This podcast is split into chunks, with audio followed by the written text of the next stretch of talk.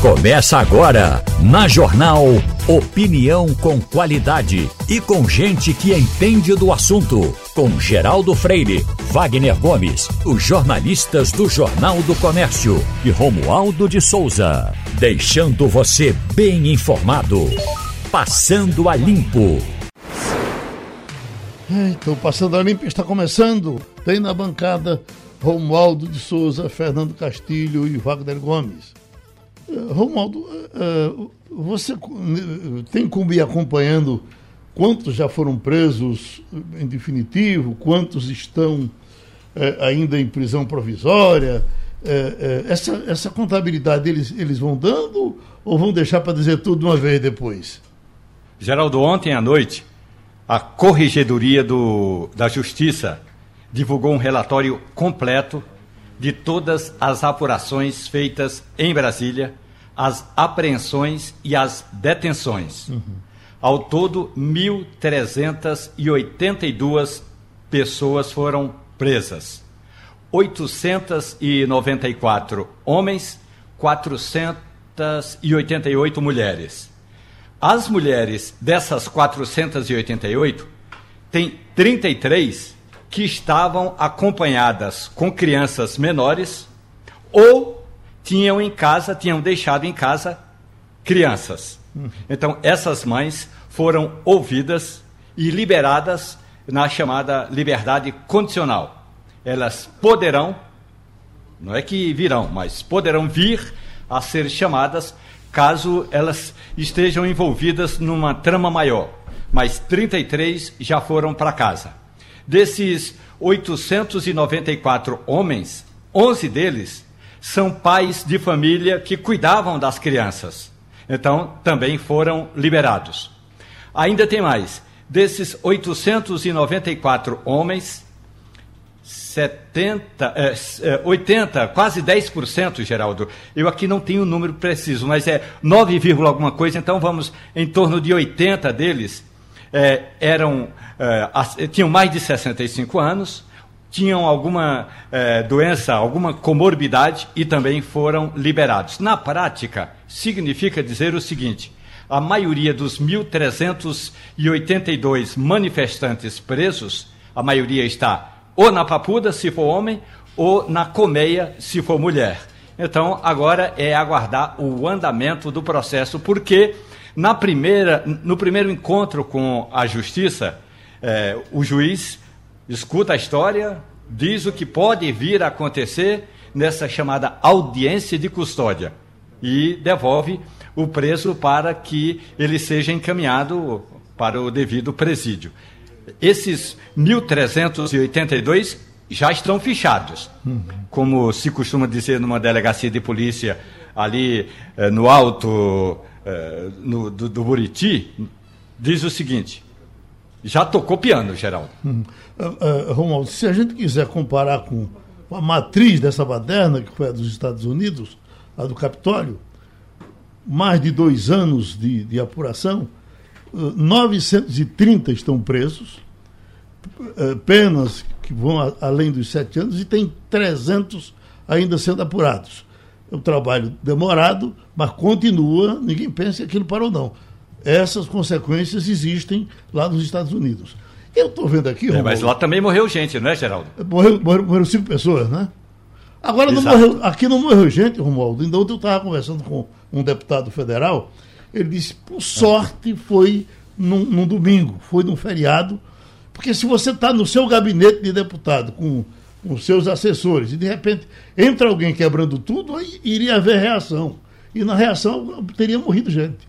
Mas, mas o, o É, agora. Uhum.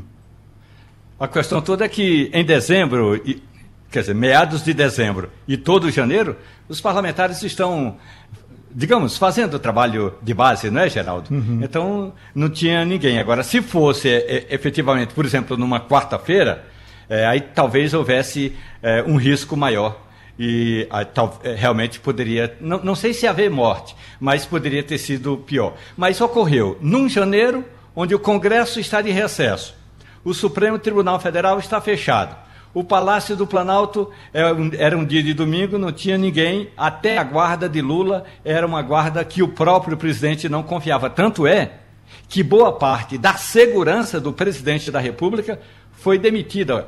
Hoje, pela manhã, o Diário Oficial publica o afastamento de pessoas que trabalhavam no gabinete eh, do presidente, na, na, segurança do Palácio do Planalto, na segurança do Palácio da Alvorada, que é a residência oficial do presidente da República, e também naquela área que a gente costuma dizer assim, muito sensível, muito próxima ao presidente. Semana passada, quando Lula tomou café com alguns jornalistas aqui em Brasília, ele disse que temia pela segurança dele e que por isso eh, teria que fazer algumas modificações. Até agora ele só demitiu, ainda não nomeou quem vai tomar conta da segurança presidencial. E mais uma vez o ouvinte da Rádio Jornal vai ouvir isso aqui. Eu continuo achando que o Palácio da Alvorada não deveria ser residência oficial. Deveria ser um lugar para receber autoridades e o presidente, se quisesse, moraria lá na Granja do Torto. É um lugar tranquilo, aprazível, a temperatura ambiente é excelente, tem dois córregos, um ao fundo e outro na lateral, eh, na lateral norte. Então, o clima é, é muito bom, tem um eixão para sair da, do. O trânsito é muito tranquilo. Aliás, quando Brasília foi construída, Geraldo, tem um, um eixão, uma via de trânsito chamada de eixão. São três vias de um lado, três do outro e uma faixa no meio, chamada faixa presidencial, que é just e também a faixa de segurança, que é justamente para passar o presidente da República, o corpo de bombeiro, a polícia quando está apressada. Mas aí não, o cara que quer morar no Palácio da Alvorada tem esses percalços todos, Geraldo. O material que tem aqui diz assim: ó, em audiência, presos reclamam da falta de Wi-Fi da comida e da limpeza das lentes de contato.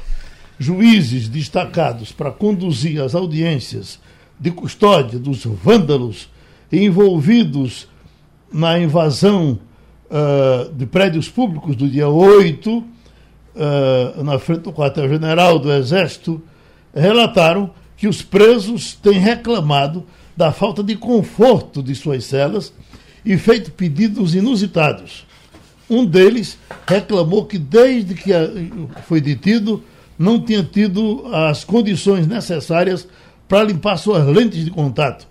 O magistrado autorizou que o advogado uh, levasse o produto adequado para a higienização. Eh, são três ou quatro páginas, mas o, o, o, o para você ver eh, como esses caras são folgados.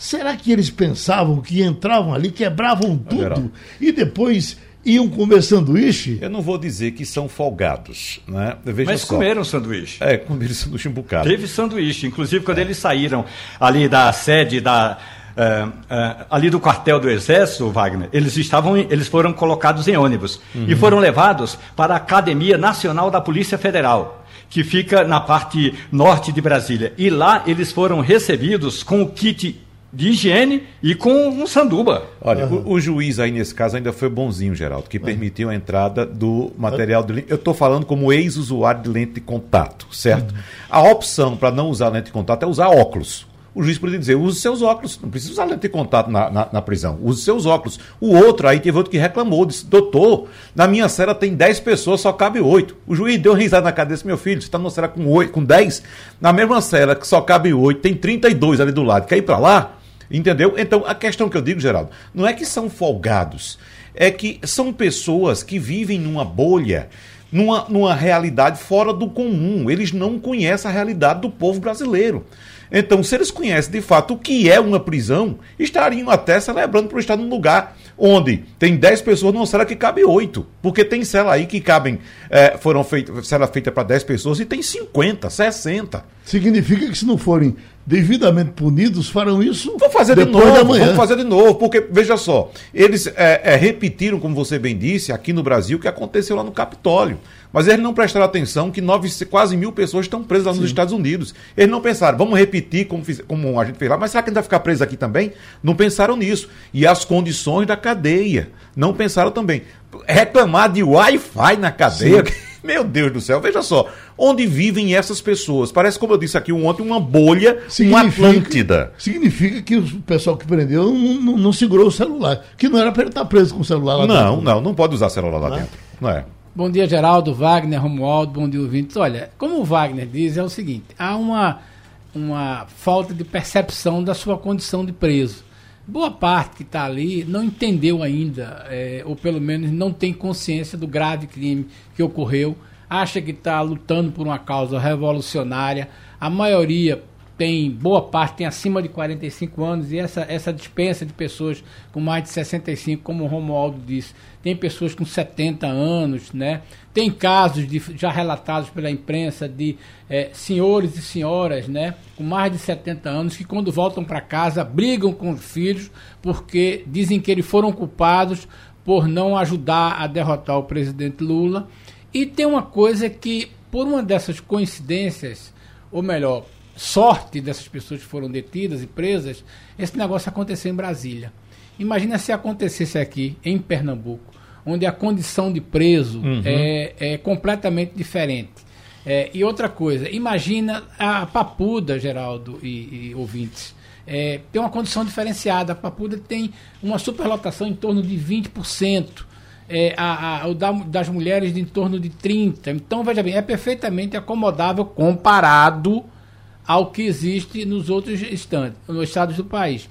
Imagine se isso acontecesse no Rio de Janeiro, certo? Acontecesse em São Paulo. Então, esse é um tipo de percepção que essas pessoas não têm e não vão ter. Uhum. Não adianta. Nós passamos, eu estava lendo outro dia um relatório de um, de, um, de um, cientista dizendo o seguinte: o que aconteceu no Brasil não aconteceu em lugar nenhum do mundo.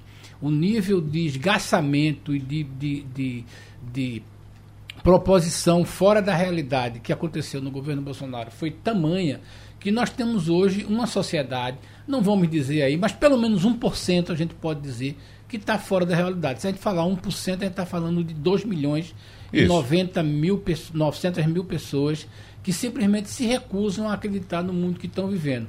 E, naturalmente, o, a parte política se aproveita desse universo. Então, por exemplo, já está muito claro, já tem algumas investigações de algumas matérias dizendo o seguinte: essas pessoas, Geraldo, ajudaram a financiar essa máquina de comunicação. Não foi uma coisa espontânea. Né? Esse, as pessoas que a, a, aprovavam esse tipo de atos, elas transferiram dinheiro, fizeram doações ao WhatsApp.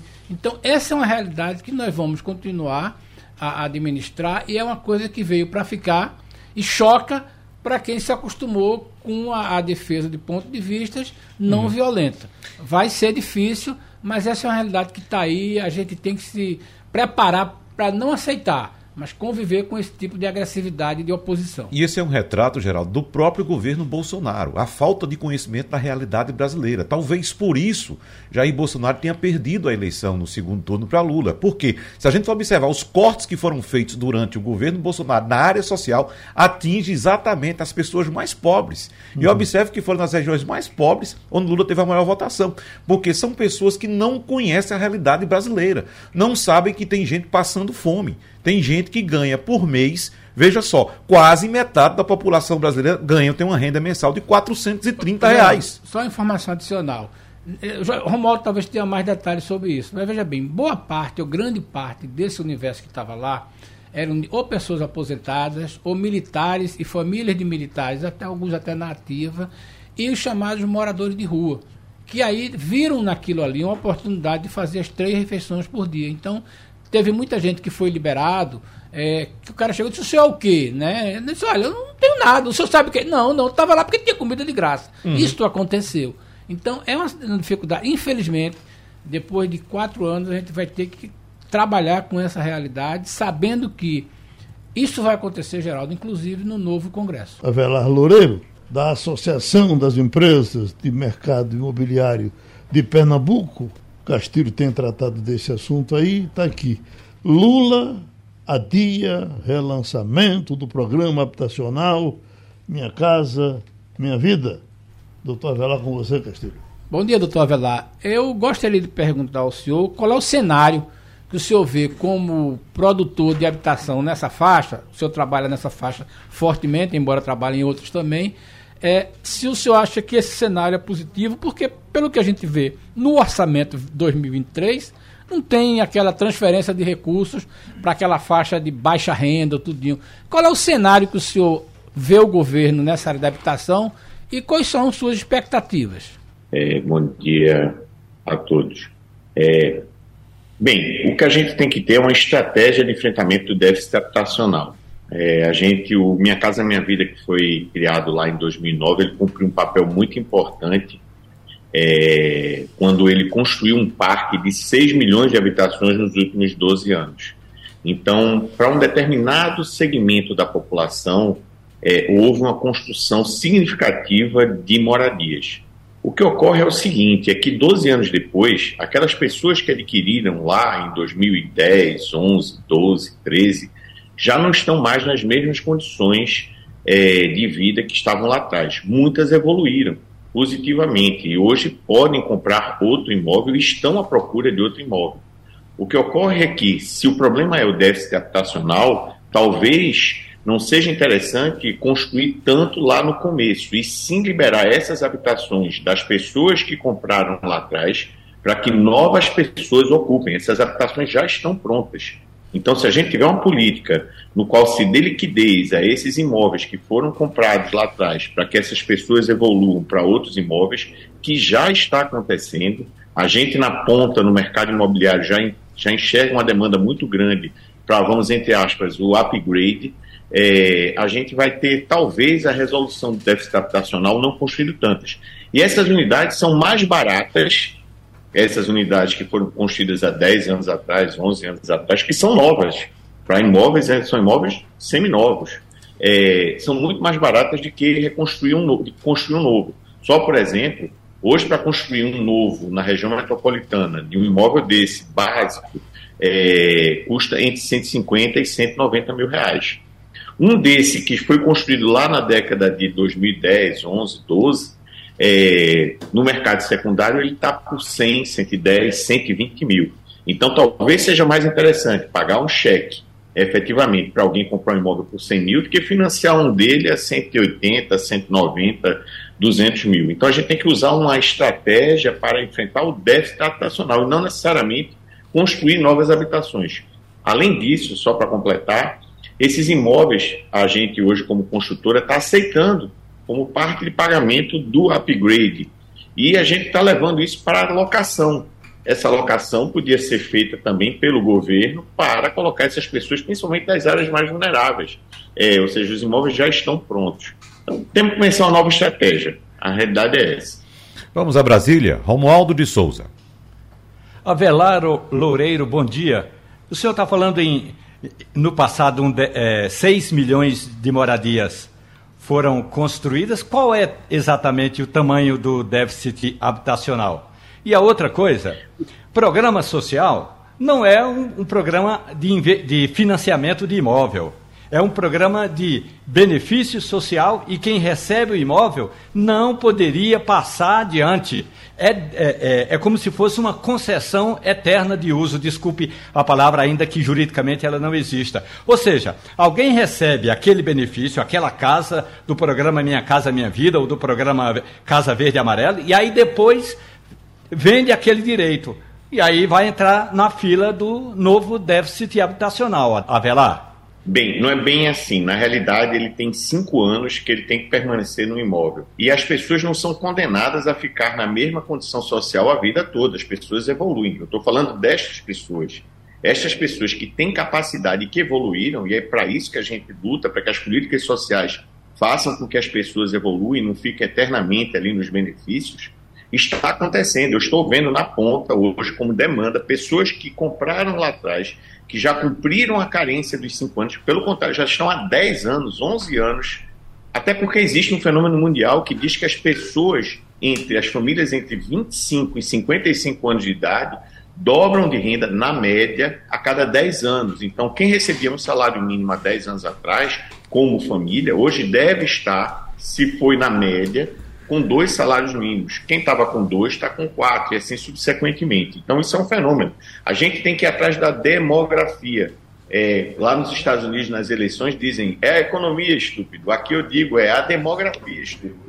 Quem trabalha com o mercado imobiliário tem que estar extremamente atrelado aos fenômenos demográficos. E esse é um fenômeno do qual o Brasil não escapa. Ainda bem, porque efetivamente a gente tem que tratar o déficit habitacional. E o déficit habitacional está ligado à demografia. Também à economia, mas à, à demografia. Então, hoje, a grande máxima é fazer regularização fundiária, ou seja, aonde dá para você fixar as pessoas na comunidade, tornar essa vida melhor, desinchar esta, esta, esta periferia, vamos dizer assim, essas comunidades, tirando pessoas para esses imóveis que já foram construídos, e elas podem comprar, elas não precisam efetivamente de subsídios, o que elas precisam é, precisam é de linha de financiamento. E o FGTS já faz isso, com Minha Casa Minha Vida, mas sem subsídio. E efetivamente, nessas comunidades, você pegar as pessoas que estão lá em cima do morro para cair e estão dentro da, do, dos rios nas enchentes, levar para a parte organizada da comunidade, melhorar esta comunidade por desinchaço, porque as pessoas vão migrar para outros locais, e efetivamente você ir resolvendo paulatinamente o déficit, o déficit habitacional nessa década. Se a gente demorou uma década para construir 6 milhões de unidades, essas unidades serão construídas agora no mercado livre, pós Minha Casa Minha Vida, e quem está no Minha Casa Minha Vida e pode migrar para esse, libera a casa por um valor bem mais baixo do que o que está sendo hoje construído no mercado, que hoje é 190, e essas, essas unidades estão sendo comercializadas a 110, 120 reais, fazendo com que, com menos recursos, se resolva o problema do déficit habitacional. Pronto, nós ouvimos o doutor Avelar Loureiro, que é presidente da Associação das Empresas do Mercado Imobiliário de Pernambuco. Esse assunto de energia solar, nós tratamos dele uh, há muito tempo e agora ele está cada vez mais quente. Uh, possivelmente a primeira pessoa que nos deu entrevista com relação a isso foi pelo menos dessa empresa, a EcoSolar, e nós estamos com Felipe Lemos, que é diretor comercial da EcoSolar. Eu quero lhe perguntar, porque muita gente passou a se interessar a partir das divulgações de que houve uma disparada da aceitação da energia solar. Eu lhe pergunto, as vantagens que as pessoas tiveram logo naquele comecinho, uh, uh, elas continuam tendo ou o governo já partiu para cima, já está punindo as pessoas com impostos e não é possível fazer do mesmo jeito? Bom dia, Geraldo. Bom dia, Bom dia Wagner, Romualdo e Fernando. É, Geraldo, é o seguinte, toda a, a, vantagem que existia, ela continua e a gente pode até classificar que ela até melhorou, uhum. na verdade, né? Porque agora a gente tem uma segurança jurídica, que era uma briga antiga do setor. Né? Então hoje a gente, o consumidor que entrar hoje no sistema de geração própria, ele vai ter uma previsibilidade do que é que ele vai estar tá pagando até 2031, né? Então isso, isso é um grande diferencial, porque até então não se sabia. A qualquer momento o mercado era regido por uma norma, em qualquer momento ela poderia ser alterada, né? não trazendo segurança jurídica. Né? Então até quem fez o seu projeto até 6 de janeiro de 2023, né, semana retrasada, teria a compensação, vai ter compensação até 2045 de 1 kW por 1 kW. Tudo que eu produzi de energia, que foi injetado na rede da concessionária, eu vai me retornar 1 kW. Né? Agora, a novidade para os novos projetos é que vai ter o pagamento da tarifa do fio B, né? mas que para efeito de cálculo de payback, né, que é o tempo de retorno do investimento, não se teve praticamente alteração nenhuma. Pelo contrário, em alguns casos, né, principalmente residencial e comercial de pequeno porte, o payback né, ele até ficou mais curto, porque agora a gente não tem mais a necessidade de pagar aquela famosa tarifa mínima, né, ou taxa mínima, né, que é o, é o mínimo de, de consumo da disponibilidade da concessionária, né, que girava em torno de 100 reais. Então, esse, essa nova tarifa que se paga, né, é importante a gente dizer que não se trata de um imposto, é uma tarifa de uso do fio da concessionária, que a gente, todo mundo paga isso na sua conta de energia, né? Então, ele vai ser menor do que a própria tarifa mínima em 99% dos casos. Hum, e os bancos que estão financiando, todo mundo também fala disso, são todos os bancos que financiam? Sim, praticamente todos os bancos. A gente já tem aí startups do setor, né, que são focadas exclusivamente no financiamento para energia solar, mas os grandes bancos estão todos com suas linhas é, muito ativas, oferecendo excelentes condições para financiamento. Uhum. A, a, a, o Wagner quer lhe perguntar, mas com relação a, é, a placa solar que eu boto, que eu boto na minha casa, ela, ela dura quantos anos? Olha, a garantia de eficiência mínima de uma placa solar hoje, comercializada no Brasil, ela vai de 25 a 30 anos. 25 a 30 anos. Pois não, Wagner. Felipe Lemos, eu acredito que a imensa maioria das pessoas que procuram uh, esse uh, artifício da energia fotovoltaica é para consumo próprio, não é? Uh, para reduzir conta de energia e tal. Mas, por exemplo, a gente tem muitas áreas do interior do Nordeste que são consideradas áreas desérticas. É difícil para você cultivar alguma coisa ali ou para a criação de animais. É, até que ponto, a partir de que ponto seria interessante utilizar uma área e qual também a dimensão dessa área para a geração de energia fotovoltaica como negócio? É, ótima pergunta. A gente, é, até recentemente no Jornal do Comércio, a gente viu a, a capa da, da, do jornal falando que o sertão virou mar, né? Literalmente. E a gente vê cidades como São José do Belmonte, Serra Talhada, com hectares e mais hectares de painéis solares com grandes players mundial, mundiais né, investindo nessa geração para vender para as próprias concessionárias, né? Então, assim, não há um tamanho mínimo necessário para investimento. Né? Então, hoje a gente já tem clientes que fazem os seus projetos em, em regiões de fazenda, com, a partir de 20, 30 metros quadrados, como milhares de metros quadrados. Né? Então, você pode produzir a sua energia é, no sertão e receber o crédito no seu apartamento de Recife. Né? Então, enfim, você tem diversas possibilidades. Uhum. Mas o que eu falo é a, viabiliza a viabilização enquanto negócio, né? Vou montar, utilizar minha área. Qual seria uma área adequada, por exemplo, para utilizar como negócio, para vender essa energia? É, é, como negócio, você tem que ser comercializador de energia. Uhum. Né? Então, você precisa ter uma empresa focada nisso. Você não pode, como pessoa física, comprar energia. Há, há uma ideia, às vezes, também das pessoas de que, ah, não, eu quero. Muitas pessoas procuram a gente para isso. Eu quero produzir energia num local, num terreno e revender essa energia. Né? O consumidor final, a pessoa física, ele não pode fazer isso. Então ele depende de ser realmente uma empresa comercializadora. E quando a gente fala de projetos como esse, a gente já vai tratar de áreas relacionadas a alguns hectares. Agora, né? essas placas, tudo na vida que a gente começa, se, se renova e às vezes com mais eficiência, com mais praticidade. Essas placas são as placas grandes, chegam a ser meio feias em cima da casa. Eu pergunto, eh, vale daqui para 25 anos. E se, e, e se daqui a 5 anos surgir uma placa bem mais bonitinha, cheia de flores. Do tamanho de uma tampa de garrafa. Você é recebe tendência. a minha placa velha? É uma tendência. É uma tendência forte, né? Como outras tecnologias, a gente estava trabalhando há cinco anos atrás, a gente trabalhava com placas com 16% de eficiência. Uhum. Hoje a gente trabalha com placas com quase 22%, 23% de eficiência. A grosso modo, a gente já identifica vizinhos que fizeram com a gente há cinco anos atrás, a gente precisou colocar 20 placas. Hoje a gente coloca 10 a 12 para gerar a mesma energia. Daqui a 3, 4 anos a gente está colocando 5, 6, né? É importante dizer que o payback do sistema é, de energia solar ele ocorre em média entre 3 a 4 anos.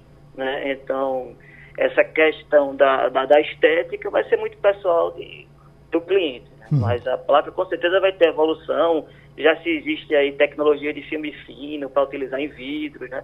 Então uhum. vão ter muitas tecnologias novas que vão avançando, como qualquer outra tecnologia. O importante é dizer que apesar de não parecerem tão bonitas daqui a alguns anos, elas vão continuar fazendo o que precisam fazer, que é produzir a energia. Uhum. O, o Castilho, Romualdo está tão interessado ali e ouvindo com tanta atenção. Pois não, Romualdo? Ô Felipe, bom dia. Bom dia, Romualdo. É, imagine, Felipe, que eu estou agora construindo uma casa e que tem um vão livre, bonito. Claro que a estética tem que ir para o espaço, porque eh, do ponto de vista estético, o Geraldo tem razão. A placa, a placa, solar é muito feia em relação às telhas bonitas que tem aqui no interior de Goiás e as telhas bonitas de Monte Carmelo, lá em Minas Gerais. Mas deixando a estética de lado. Se eu colocar hoje uma placa, ou um sistema de placas solares, quando é que esse sistema vai começar a se pagar?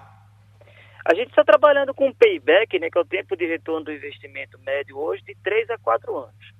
Tá? Então, um consumidor residencial que fez o seu investimento hoje, daqui a 3 anos, a 4, dependendo do porto do seu sistema, ele já tem esse retorno do investimento. Lembrando que quanto maior for o seu sistema, né, quanto mais geração de energia ele tiver, normalmente ele vai ter um custo-benefício por, por quilowatt e hora gerado melhor. Né? Então, quanto maior o seu sistema, mais rápido é o tempo de pagamento dele e você está tá só curtindo a, a, energia do sol. Fernando Castilho? Bom dia. Olha, é, é bom importante que eu acho que eu fico muito preocupado com esse boom da questão da energia solar, é que normalmente quando se bota energia solar, não se diz duas coisas. Primeiro, que o benefício que você recebe, eu que não tenho placa de energia solar, né, sou obrigado a pagar em grande parte pela transmissão do fio. Então agora está se criando essa questão de que você ainda assim foi mantido um prazo muito longo para que você tenha benefício, quando na verdade é, tem um milhão de pessoas que se beneficiam de não pagar sequer a transmissão, ou pelo menos pagar taxa muito grande. É uma tendência que tem que ser observada, que vai ser observada, porque não faz sentido você usar o fio da concessionária e não pagar por isso. Então, essa, essa é uma coisa que eu acho que precisa ser bastante claro para a pessoa dizer, olha, é, o fato de você botar energia e usar ela, ter na sua fazenda ou no seu interior, é, você não vai dizer que você não vai pagar, você tem que pagar o fio. Isso é uma coisa importante. E com esse subsídio, quem está pagando sou eu, que não tenho esse seu sistema. Uma outra coisa que eu acho que precisa ser dito, que é o seguinte, é que a placa dura 20 anos, mas o conversor, no máximo, 5, 6. Então, por exemplo, certamente quem comprou um sistema de energia solar vai ter que trocar os conversores ou aquele equipamentozinho que transforma a energia né, é, em cinco anos, porque a garantia deles é cinco anos. Como é que vocês dizem isso? Ou vocês não dizem, por exemplo, tem pessoas que estão sendo é, é, é, surpreendidas pela ideia de que o equipamento dele precisa ser substituído, porque a garantia do equipamento que converte energia solar em energia elétrica não dura 20 anos. Como é que vocês tratam isso aí? É, boa pergunta, ótima pergunta. É, hoje a gente está trabalhando com a menor garantia nossa é do inversor, que são 10 anos. Tá? Então, então você tem que saber que a sua placa dura 10 anos, 20. mas com 10 anos você tem que trocar o conversor. Isso é importante ser dito, porque o cara vai, o conversor é a parte mais cara do equipamento. Geraldo vai ter que trocar o conversor dele daqui a algum tempo, mas vamos lá. É, com certeza. Ah, todas as garantias são explícitas né, em, na proposta comercial, no contrato que o consumidor assina com as empresas. Né? Então é importante que quando o consumidor escolher uma empresa, escolha uma empresa idônea, uma empresa que tenha uma qualidade de instalação, que tenha todas essas características positivas. Então nas propostas comerciais já são descritas todas as garantias. Como você mesmo comentou, né, a garantia do inversor hoje mínima é 10 anos. Garantia não quer dizer tempo de vida útil. Garantia que aqui durante 10 anos ali ele tem que funcionar. Né? Então, a gente tem às vezes televisão que tem garantia de um ano, dura 10 anos, né? Então, o índice hoje de garantia de problema de inversor hoje é de 1%, tá? Então, para cada 100 instalações que a gente faz, a gente tem problema com garantia com um inversor. É, isso é muito importante. Com relação ao fio B, o fio B já está sendo destacado, você começar a ser pago, mas a gente, como eu, como eu explicitei no início, para a maioria das pessoas, o custo do fio B, mesmo pagando o fio B, ele vai ser mais barato do que a tarifa mínima. Então a gente Sim. não tem mais essa duplicidade. Então eu vou pagar o fio B se eu fizer o projeto agora, mas eu teria que pagar a tarifa mínima. Então o fio B é mais barato do que a tarifa mínima em 99% dos casos até 2030. Um outro fator importante, que essa é uma discussão muito ampla, como você comentou, aí eu produzo energia, não estou pagando o fio B. Mas quando eu estou produzindo energia, que eu não estou usando aquela energia direto na casa, eu estou abastecendo o meu vizinho que deixou de puxar lá da subestação. Né? Então, estou ajudando a aliviar o sistema energético, na verdade. A concessionária deixa de fazer investimento em reforço de carga, de reforço de rede, de transformador, substituição de cabo, porque ele está produzindo energia aqui e estou mandando para o teu vizinho da fazenda, quando não estou usando. Né? Então, existem os dois lados. Né? Existe o lado da concessionária, que reclama disso, mas existe o lado real, que é o lado que eu produzo no uso, eu mando para o meu vizinho. Né? Ele não volta lá para a subestação, entendeu? Uhum. Então, é, o uso do fio B é um assunto bem delicado que realmente foi, foi aprovado na lei, né, na 14300, mas que não é concordância de todo o setor. Né? Bom, esperamos ter levado para mais compreensão das pessoas que nos escutam a questão da energia solar. Falamos então com Felipe Lemos, que é diretor da EcoSolar. Ah, nós temos uh, uh, essa confusão do aumento do salário dos deputados né? A doutora eh, Renê Patriota tem uma declaração que ela está junto uh, num grupo, e ela vai explicar isso, para entrar com uma ação para que os deputados não se aumentem. Pois não? Ação popular é um instrumento previsto na Constituição Federal que cabe a qualquer cidadão interpor ação popular para anular ato administrativo que tenha uma imoralidade, como é o caso dessa pretensão dos deputados de receber auxílio moradia, alimentação e saúde. Então, nós, alguns advogados, cidadãos aqui de Pernambuco, impetramos uma ação popular para que seja nulo essa pretensão, para que a justiça cancele essa vontade, essa ambição dos deputados por este enriquecimento sem causa. Ou seja, os deputados, em vez de servirem à população, eles querem fazer uma poupança. Depois de quatro anos de legislatura, cada deputado juntou 594 mil de auxílio, 594 mil reais de auxílio Todos eles têm casa própria, todos, de, todos eles pagam plano de saúde. E se brincar, todos eles já têm problema de colesterol alto, de glicose alta, então não precisa de um auxílio alimentação de R$ 2.900. Com a saúde pública do jeito que está, os deputados sim precisam lutar pela saúde pública e não receberem um auxílio de R$ 2.900. Além disso, o auxílio moradia de R$ 6.000 é totalmente imoral. Assim, esperamos que o juiz da sétima vara da Fazenda Pública cancele, anule. Ainda que haja votação hoje, vamos persistir e vamos insistir e vamos até a última instância da justiça, se preciso for, para que esta imoralidade não aconteça aqui no estado de Pernambuco. É bom que tenha ações desse tipo, mesmo a gente sabendo que daqui a pouco vai acontecer. Olha, eu não tenho nenhuma dúvida uhum. que é, escondidos em casa, diante uhum. de uma Câmara que não vai ser passada para nenhum. Os 49 deputados pernambucanos vão aprovar isso. Isso é aquele negócio que não dá para chamar de imoral, a gente chama de responsável. A palavra não é essa, não. A palavra é uma palavra muito mais dura que a gente pode dizer o seguinte, de ser abjeto. Por quê? Porque um deputado que tem a coragem de defender isso, ele não vai fazer. Então a gente vai ter 49 deputados que vão ficar escondidinhos aí e vão aprovar isso. É uma coisa feia? É. Mas veja bem, deputado em Pernambuco, deputado de uma forma geral, não está muito mais preocupado com coisa feia, não. Isso é uma daquelas uhum. coisas. Veja bem, se você olhar aqui, o deputado João Paulo, líder do PT, juntamente com o deputado Alberto Feitosa, formaram a lei que resgataram 90 milhões do orçamento do executivo para botar na conta do legislativo e não aconteceu nada. Então, isso é uma coisa que a gente precisa entender muito bem que tipo de deputado a gente elege, né? que tipo de legislador a gente está colocando, e sabendo o seguinte, que esse dinheiro que vai ser aí, vai ser 7 milhões a mais, eles vão aprovar sim. E uhum. vão aprovar Bom. escondidinho, porque duvido que algum deputado venha aqui e defender isso no microfone. Na hora do Godimão, todos se juntam. Só para deixar, Geraldo, só para deixar é uma claro. coisa constrangedora, mas é verdade. Olha, só de três auxílios, cada deputado vai receber a mais R$ 12.377,37. E ainda tem o tal do auxílio moradia. Aux... Dá para pagar. Auxílio moradia. E então, uma alimentação. Cada deputado, está dentro desses, desses, três que eu citei aqui, né? Uhum.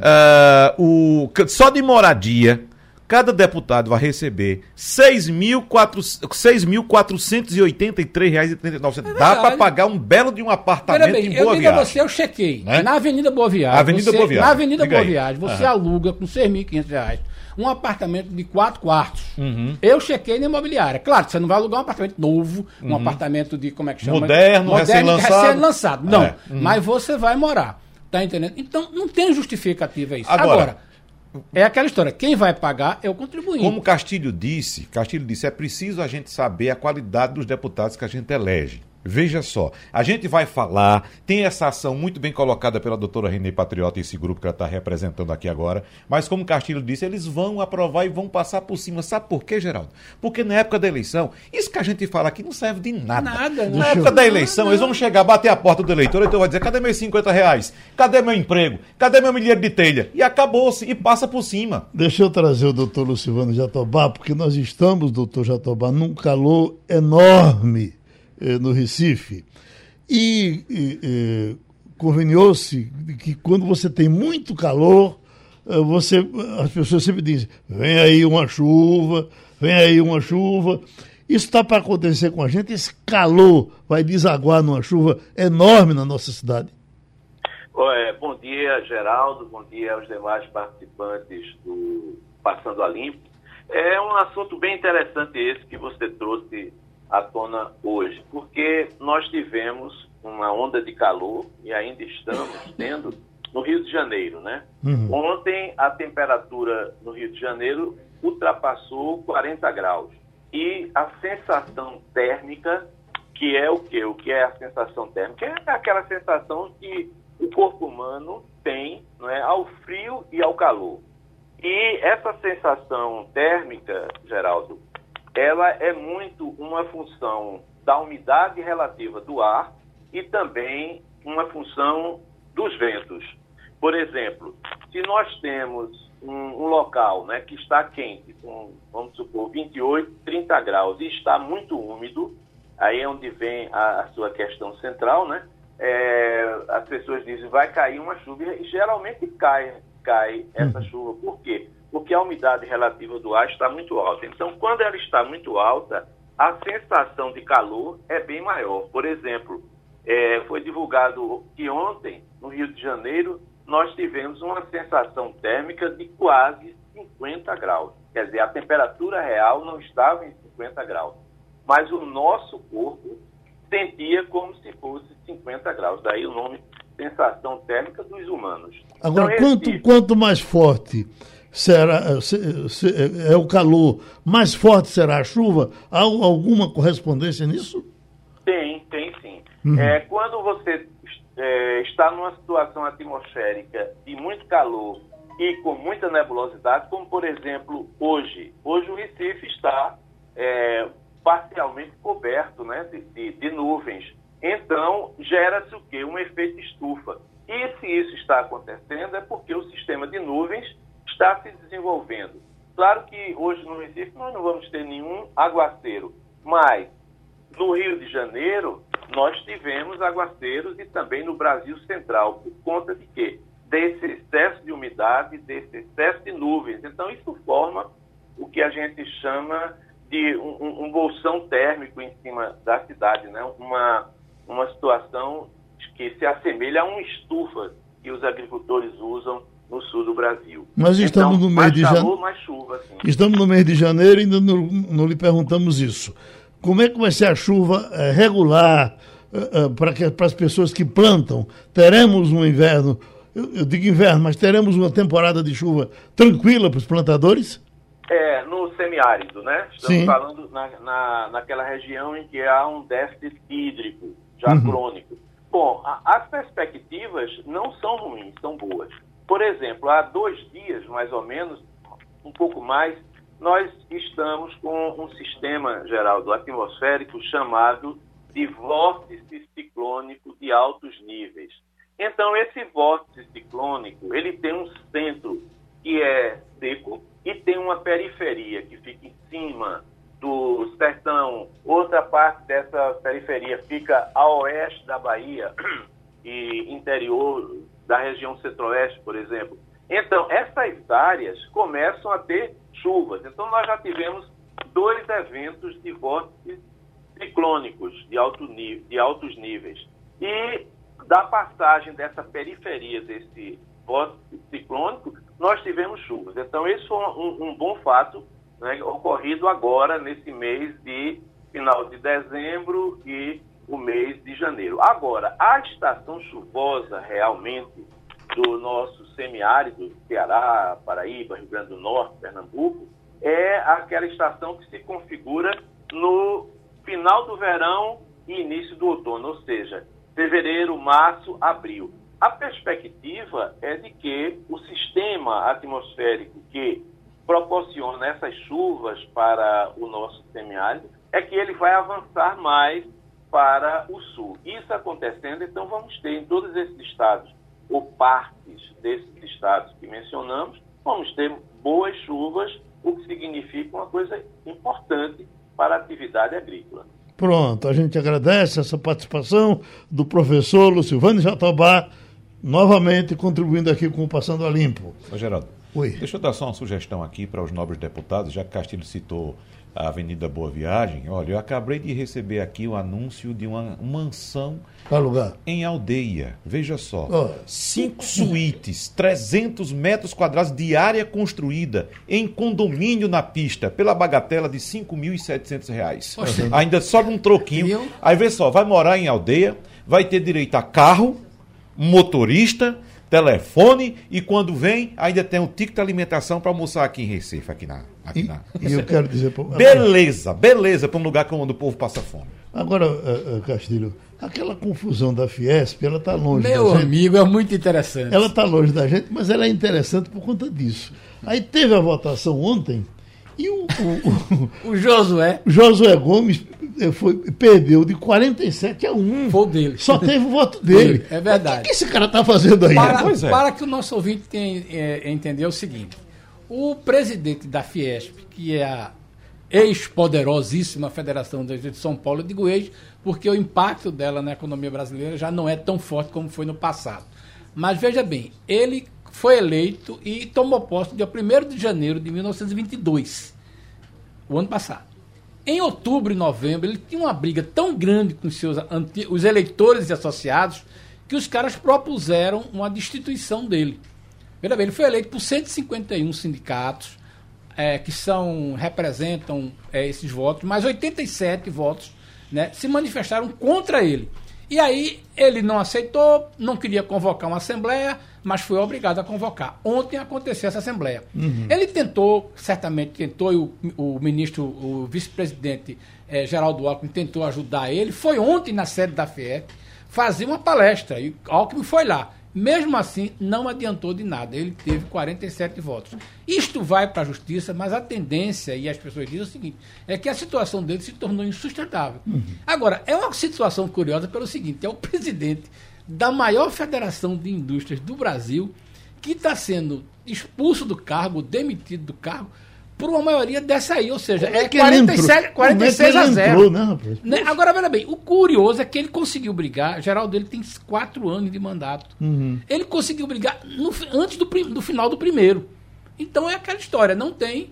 É, vai ser muito interessante. Agora, isso vai ser uma lavagem de roupa suja muito grande, uhum. né? como está sendo com os sócios da, da, da Americanas e o Banco BTG, né? mas é um, mostra como a Federação das Indústrias está vivendo esse drama. Vamos para os Estados Unidos? Vamos. Uh, Wagner, Fabiola Góes.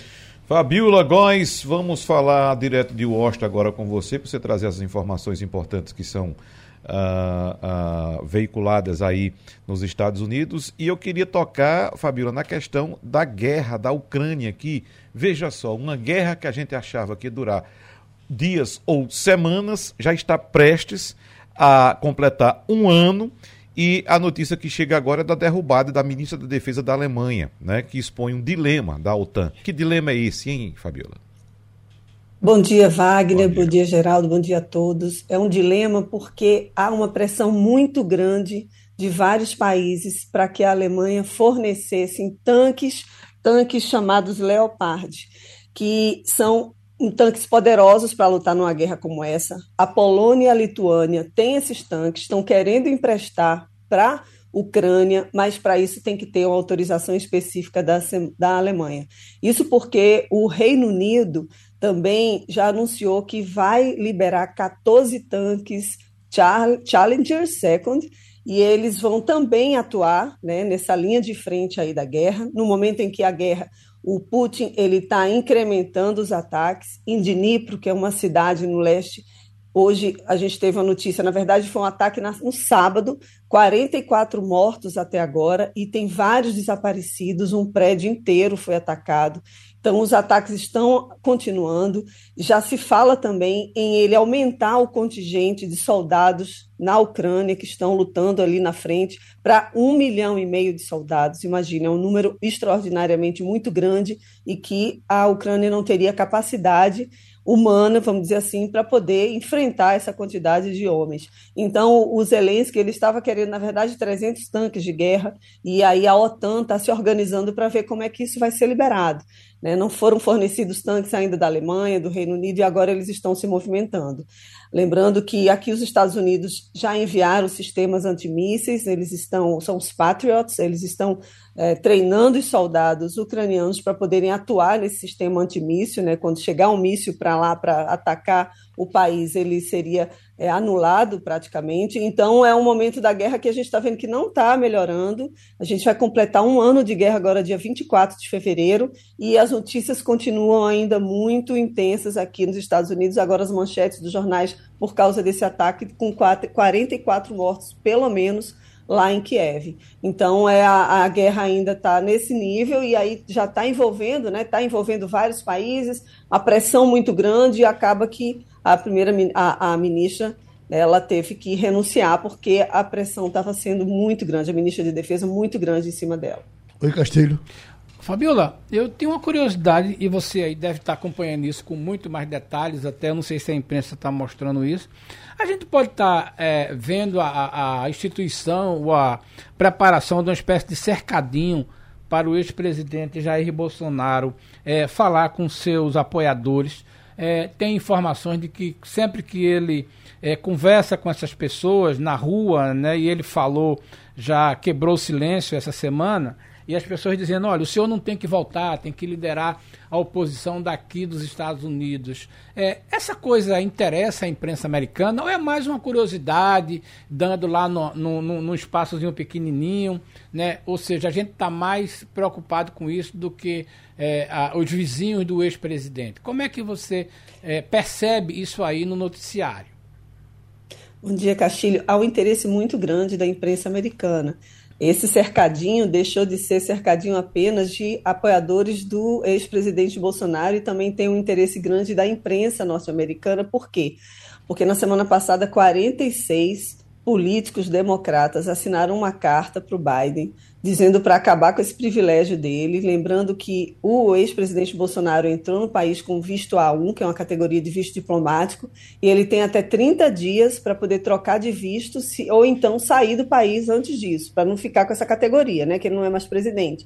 Então está tendo interesse grande, a imprensa internacional aqui nos Estados Unidos, ela está cobrindo as notícias. O presidente Bolsonaro foi, ex-presidente Bolsonaro foi ontem né, no cercadinho e ficou falando com os apoiadores, dizendo, tentando desmerecer, assim, dizendo, ah, é um, é um absurdo isso que aconteceu, como se ele não tivesse de maneira alguma interferido nesses atos, né, antidemocráticos, atos de terrorismo. Ele que no passado ele deu declarações intensas, várias, né, para de que a, a eleição foi fraudada. Então ele já está dizendo, estava muito calmo, eu vi o vídeo, ele muito calmo, dizendo que ele condena esses ataques, falando coisas positivas do governo dele, e aí alguns apoiadores falaram para ele não voltar para o Brasil, porque eles estão, obviamente, a, que os brasileiros aqui continuam acompanhando né, o noticiário aí no Brasil e sabe do, dos riscos e processos que o presidente pode enfrentar, né, se tornando inelegível, já se fala também em prisão.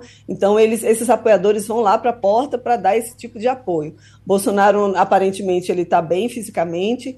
É, na semana passada, ele foi internado no hospital em Orlando, né, por causa de complicações ali, desde aquela facada que ele levou, disse que estava sentindo dores abdominais e que, portanto, iria voltar antes para o Brasil. Mas, por enquanto, ele não disse data, não falou. Ele inicialmente disse que ia passar um mês aqui, né, hoje já é dia 16, então, 17, então ele não se pronunciou sobre quando ele voltará para o Brasil. Mas ele continua é, falando, né, ele com as pessoas, ele ficou uns dias calado, né, e estava com semblante tranquilo, nada daquele presidente enfurecido, né, da, de quando deixou o Brasil, mas ainda tem gente, a, a imprensa também está muito curiosa para saber o desdobramento do Brasil. Toda essa crise, viu, Castilho? A imprensa que está acompanhando esse ataque à democracia no Brasil, em Brasília.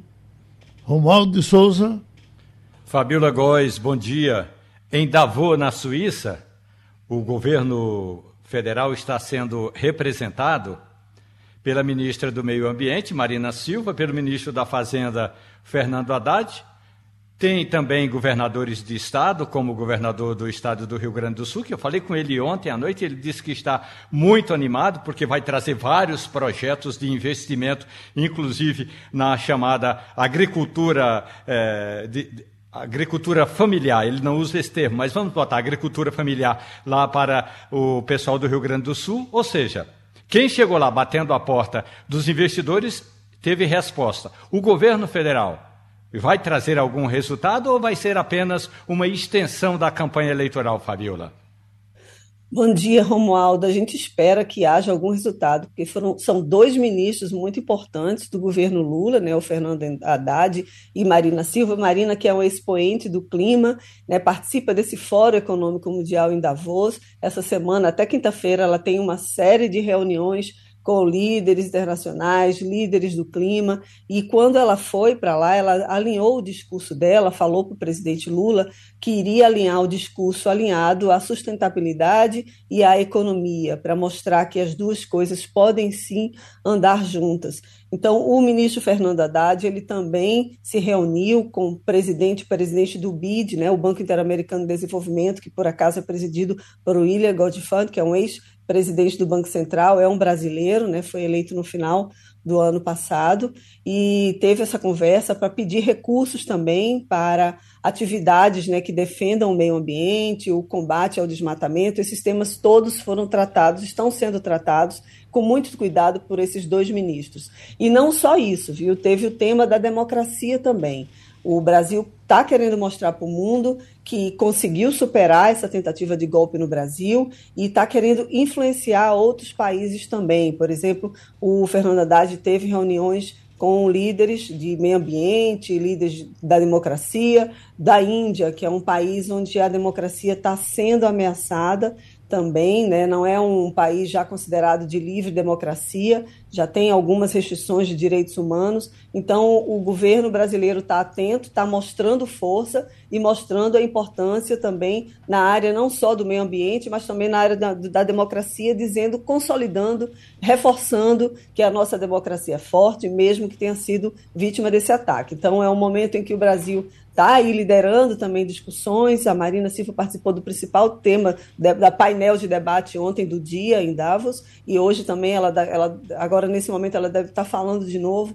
Então é o momento que o Brasil volta para esse cenário internacional liderando essas questões do, do clima e agora também a defesa da democracia.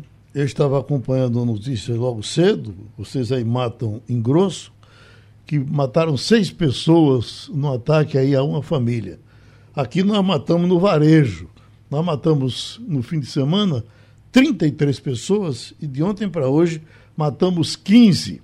O que é que mata mais? É o nosso varejo aqui ou o seu matar em grosso aí?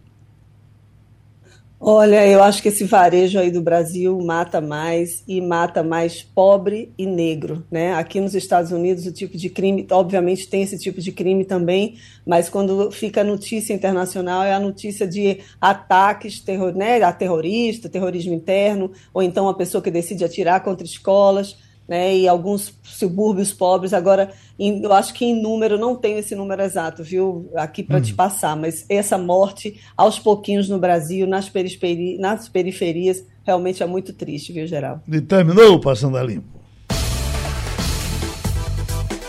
A Rádio Jornal apresentou opinião com qualidade e com gente que entende do assunto.